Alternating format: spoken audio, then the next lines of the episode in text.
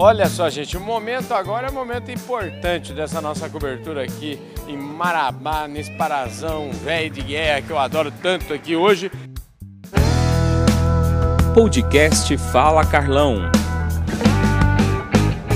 Estamos aqui nesse evento Diálogos Boi na Linha e eu estava aqui, olha, é, falar com o Mauro Lúcio é sempre uma delícia, é sempre, uma, é sempre é, confirmar o slogan do programa Fala Carlão é, na prateleira de cima do agronegócio brasileiro. Obrigado por você topar sempre a conversa com nós aqui, viu, Mauro? Ô, Carlão, isso é um prazer falar com você. Você é uma pessoa que eu já conheço, não podemos falar em anos, né, para nos, nos colocar em idade avançada, mas você é uma pessoa que antes disso tudo começar, você já estava nisso. Uhum. Ou seja, quando a gente fala de pecuária, a gente tem que falar de Carlão ou de fala Carlão. Né? Isso é sustentável, isso é sustentabilidade. A sustentabilidade é a longevidade de uma atividade uhum. ou a longevidade de uma marca. Fala Carlão é uma marca, é uma marca sustentável porque ela começou antes dessa moda de sustentabilidade. Então, falar com você, estar com você, participar das suas entrevistas é um privilégio enorme até porque eu sou uma pessoa do meu coração. Eu tenho um carinho e um apreço muito grande por você. Eu fico muito lisonjeado de estar participando dessa, dessa entrevista. Ô, Mário, depois dessa, dessa fala do Mário aqui, eu, fico até, fiquei até nervoso aqui de tanto elogio. Obrigado, viu? Eu, um, eu tenho um carinho muito especial por você, pelo trabalho, por aquilo que você representa aqui, porque quando a gente fala em sustentabilidade, quando a gente fala em todos esses temas aqui no Pará, é muito. É, o seu nome é o primeiro da lista, é o primeiro que as pessoas lembram, viu, o, Mauro? Pois é. O meu nome, ele, eu quero que ele esteja em, ligado à sustentabilidade através de legado. Então, o, o que eu faço hoje, primeiro, no início dessa carreira de sustentabilidade, né, começou para mim lá pelos idos de 2000, 2002, quando eu comecei a mudar o processo produtivo da minha pecuária. Uhum. A partir de 2009, nós começamos a ter pressões. E essas pressões, quando elas vieram, as pessoas descobriram que aquele trabalho que eu fazia significava sustentabilidade. Né? Então, a, mas o, o, que eu quis sempre foi trabalhar. E até 2009 eu fui um contador de história, ou seja, eu contei a história que eu tinha vivido né, desde quando cheguei no Pará. Eu cheguei no Pará em 1982. Eu conheço o Pará, meu pai comprou a primeira fazenda em 1975. Então, em 2009, eu contei a história de 75 a 2009, feitas pros, pelos outros, da qual eu vivi. Tá? Então, eu era só um coadjuvante. A partir disso para cá, quando eu vi que eu queria realmente a mudança, eu passei a ser um protagonista. Aí eu quis escrever a história. E aí o roteiro eu escrevi e fui procurar também ser o, o artista, né, o intérprete daquilo que eu estava fazendo. Então hoje, mais do que contar a história, eu faço a história, eu participo dela. Então eu quis fazer parte dessa mudança. E a sustentabilidade, ela vem pelo meu legado. O que eu quero é 50 anos depois de morto as pessoas lembrarem. Um dia teve uma pessoa que fez algo diferente. Então, através disso, eu só quero te dizer que o que eu fiz até hoje não é nem 1% do que eu vou fazer daqui para frente. Porque para nomes ficarem na história, a história tem que ser grande a história dessa pessoa tem que ser muito grande. Então, é essa é a minha vontade, é deixar um legado sustentável, ou seja, um legado que dura para muito tempo. Olha, tem muita gente que eu respeito demais aqui nesse setor, esse setor é cheio de cabeças, de mentes brilhantes. Uma delas, o Paulo Herman, que é um amigo é, é, é executivo muito bem sucedido, ele me falou o seguinte, Carlão, se o agronegócio fosse um campeonato de Fórmula 1, e o Campeonato de Fórmula 1 desse ano tem 23 provas, 23 cidades do mundo inteiro, com 70 voltas mais ou menos cada um. Ele falou: se o agro fosse um campeonato de Fórmula 1, a gente está vivendo hoje, nesse momento, a volta de aquecimento dos pneus da primeira temporada. Rapaz, você falou, que essa história do 1%, você falou, me lembrou dessa história, viu? O que vem por aí é muito, é muito bacana, né? Isso. Eu acho que a primeira coisa da mudança, ela acontece através da conscientização. Eu acho que eventos como esse que a gente está participando, ele começa a fazer. Canais igual o Fala Carlão, ele começa a divulgar, ele começa a levar isso. Tá? Então, isso é muito importante quando a gente começa a aceitar essa mudança, aí é como ela vai começar a ser feita. Então, ele está certo, Paulo Herman, e assim como eu estou falando que isso é só 1%, uhum.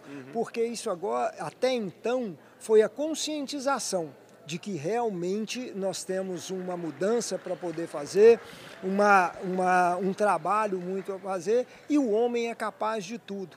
O grande gargalo nosso, os grandes problemas, ou as grandes travas, ou os limites, eles estão na nossa cabeça. Eles não existem.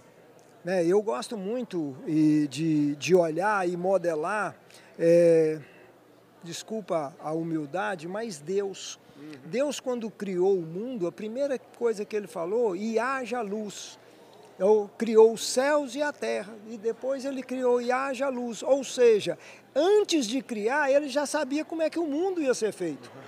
Então é isso que nós precisamos de ter, é fé, né, que nós vamos fazer algo que é muito maior disso que nós temos hoje. É essa a história do Paulo.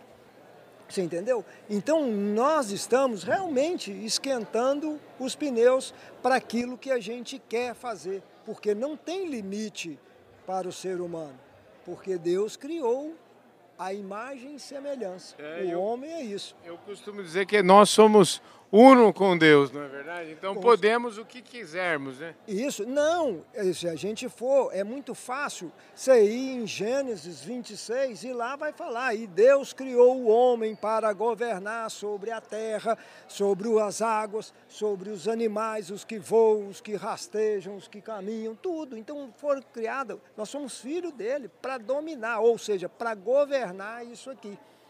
Então, quando a gente tem a noção disso, e Cristo falou: vocês vão fazer obras maiores do que eu.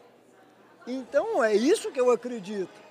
Né? São nessas coisas. Então, por isso que eu acho que nós não temos limite. Limites são coisas que às vezes põem na nossa cabeça. E é isso que nós temos que tirar da nossa cabeça, são esses limites. Maravilha, é uma maravilha. Conversar com você é sempre uma delícia, viu, Mauro? Obrigado. Cara, Show de bola. Esse evento aqui contribuiu demais aqui com o entendimento e os caminhos que nós temos para seguir. Né? É, eu acho que é interessante a gente ver diálogos, né? São isso que nós precisamos. Né? Nós precisamos de dialogar, nós precisamos sentar à mesa, conversar, como todos, acabar com a dicotomia. Né? Os diálogos são as soluções para acabar com a dicotomia. Né? Então nós precisamos de fugir disso, nós precisamos ter certeza daquilo que nós somos e certeza daquilo que nós vamos ser, que é 1% só hoje. Você entendeu? Então, quando a gente tem essa clareza, tudo fica muito mais fácil. E aí a gente senta mesmo para dialogar e saber e descobrir. Nós precisamos saber, Carlão, que é o seguinte, o passado, tá? Ele foi a coisa feita naquele tempo. Uhum. Ou seja, do passado, ele não pode ser usado como visão. O passado é só como correção. Assim como você me falou, ele é um retrovisor. Então ele é uma parte muito pequena do carro. O futuro é a nossa visão. Então no passado nós só podemos gastar 10% para saber o que, é que nós fizemos de cagada, de erro. 20% nós vamos para o futuro mas 70% é agora, é, é o que, é que nós temos que fazer. Eu sempre digo isso, eu falo assim, a hora de construir o longo prazo é no curto prazo, né? É hoje. É no agora. É no agora. Né? Então, assim, o futuro que eu quero está no presente que eu faço.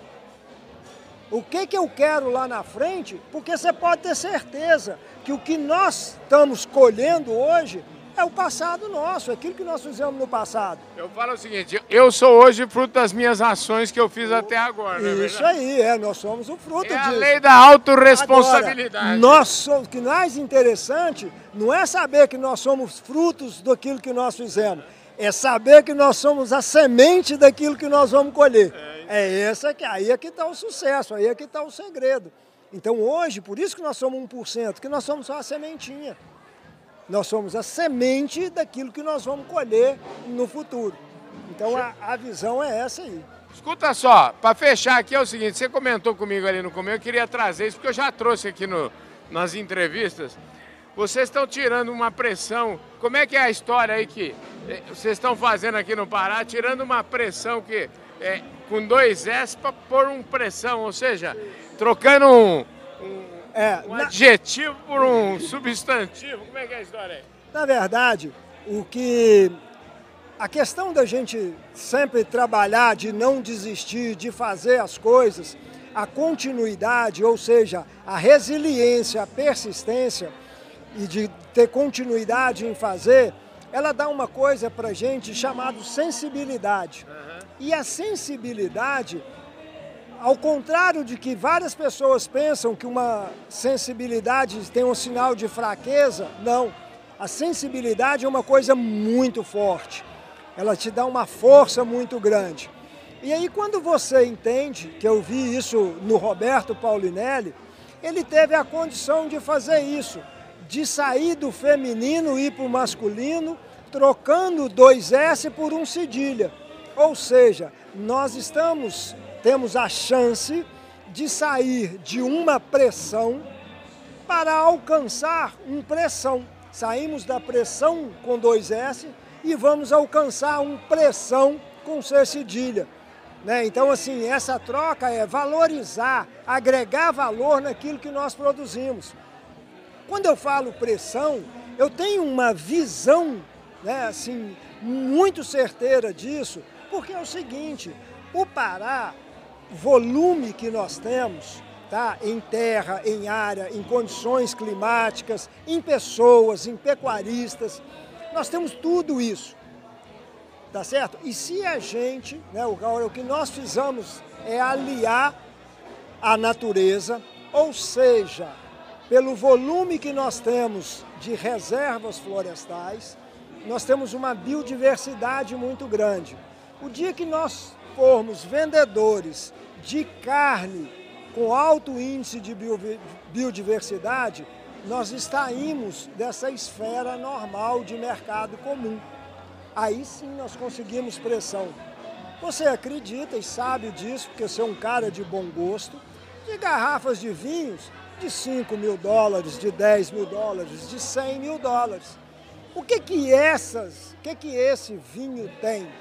Storytelling, e tem algo, algo diferente que ele consegue vender.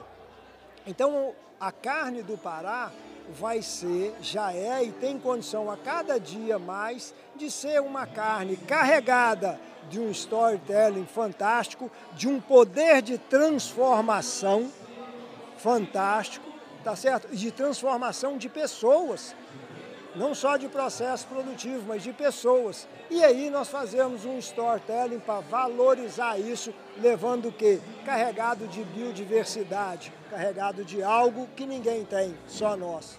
É isso aí, gente. Olha que conversa top. Eu falei aqui com o Mauro Lúcio, que é o presidente da Acripará, né, Mauro Lúcio? Eu quero ver essa storytelling nas conversas da Acripará, viu? Pois é, nós temos que fazer isso. Realmente, a Acripará jovem, ainda bebê, mas está criando uma história, já tem uma história de superação, de a gente fazer.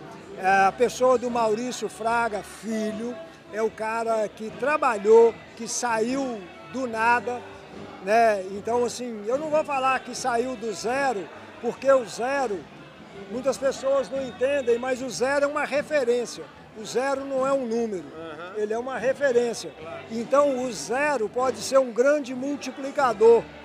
Então nós saímos de algo sem, sem nada, sem vida, e começamos a colocar a vida nisso, em cima de muito trabalho, em cima de muita credibilidade e, mais do que tudo, em cima de muita clareza.